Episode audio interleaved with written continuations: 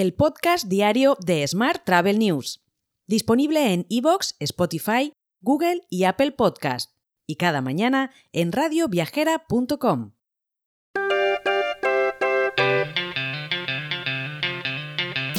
Saludos y bienvenidos, bienvenidas un día más al podcast de Smart Travel News, edición 1206 del lunes 19 de junio de 2023.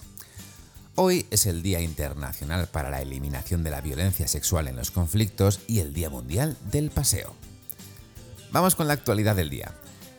España superó los 34 millones de pasajeros aéreos internacionales en los primeros cinco meses del año. Esto supone un 28,8% más que en el mismo periodo de 2022, según datos difundidos por Tour España este pasado viernes. Más asuntos. Viajes El Corte Inglés ha cerrado el ejercicio 2022 a fecha de 28 de febrero de 2023, registrando una cifra de negocios de 1.677 millones de euros. Esto supone un 255% más frente a los 472 millones del año pasado. Cambiamos de asunto. La división de cruceros del grupo MSC y Gasum han firmado un acuerdo a largo plazo para el suministro de gas natural licuado al nuevo buque insignia de MSC Cruceros, el MSC Euribia. También han firmado una carta de intenciones con el objetivo de cooperar en el suministro de gas natural licuado sintético fabricado con energía renovable. Por su parte, Plus Ultra Líneas Aéreas se ha incorporado a la Asociación Internacional de Transporte Aéreo, IATA, según ha señalado en una nota de prensa y Madrid promociona su oferta turística en el virtuoso Forum Asia de Singapur. Acciones que se enmarcan en el Plan Asia, pensado para activar estos mercados e incentivar el flujo de visitantes. Más adelante, Madrid también reactivará su conexión aérea con Shanghái operada por China Eastern con cinco frecuencias semanales.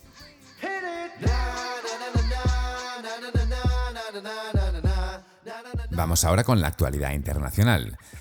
Se espera que los presupuestos de viajes del segundo semestre de este año aumenten más de un 9% de media interanual y se prevé un fuerte 2024, incluso cuando los responsables de viajes corporativos buscan reducir costes con tecnologías de reuniones virtuales. Son datos de un estudio de Morgan Stanley que recogió respuestas de 92 gestores de viajes corporativos de todo el mundo. Más asuntos. Las reservas de viajes al extranjero desde China continental están actualmente a poco más de la mitad de los niveles anteriores a la pandemia, pero van camino de volver a las cifras de 2019 a finales de este mismo año o principios de 2024, según ha declarado el director de la agencia de viajes online, Agoda. Cambiamos de asunto. KLM tiene un nuevo plan para reducir el ruido de los aviones en el aeropuerto de Schiphol, en Ámsterdam. Eso evitando así los recortes obligatorios de vuelos propuestos por el gobierno holandés.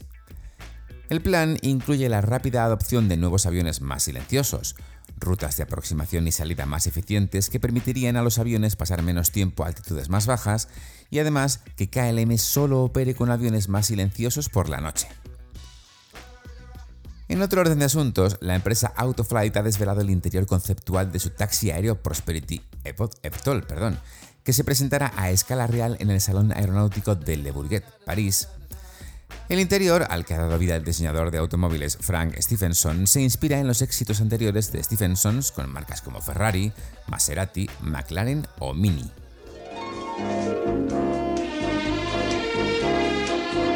Hotel. Y terminamos hoy con la actualidad hotelera. Los hoteles, debido al cierre forzoso durante la pandemia, podrán beneficiarse de una reducción en la cuota del impuesto sobre actividades económicas proporcional al tiempo de la paralización. Así lo ha reconocido la sección segunda de la Sala Tercera del Tribunal Supremo. Más temas. B&B Hotels ha anunciado la apertura de un nuevo hotel en Lleida a pocos minutos del centro de la ciudad y de los principales centros de interés turístico.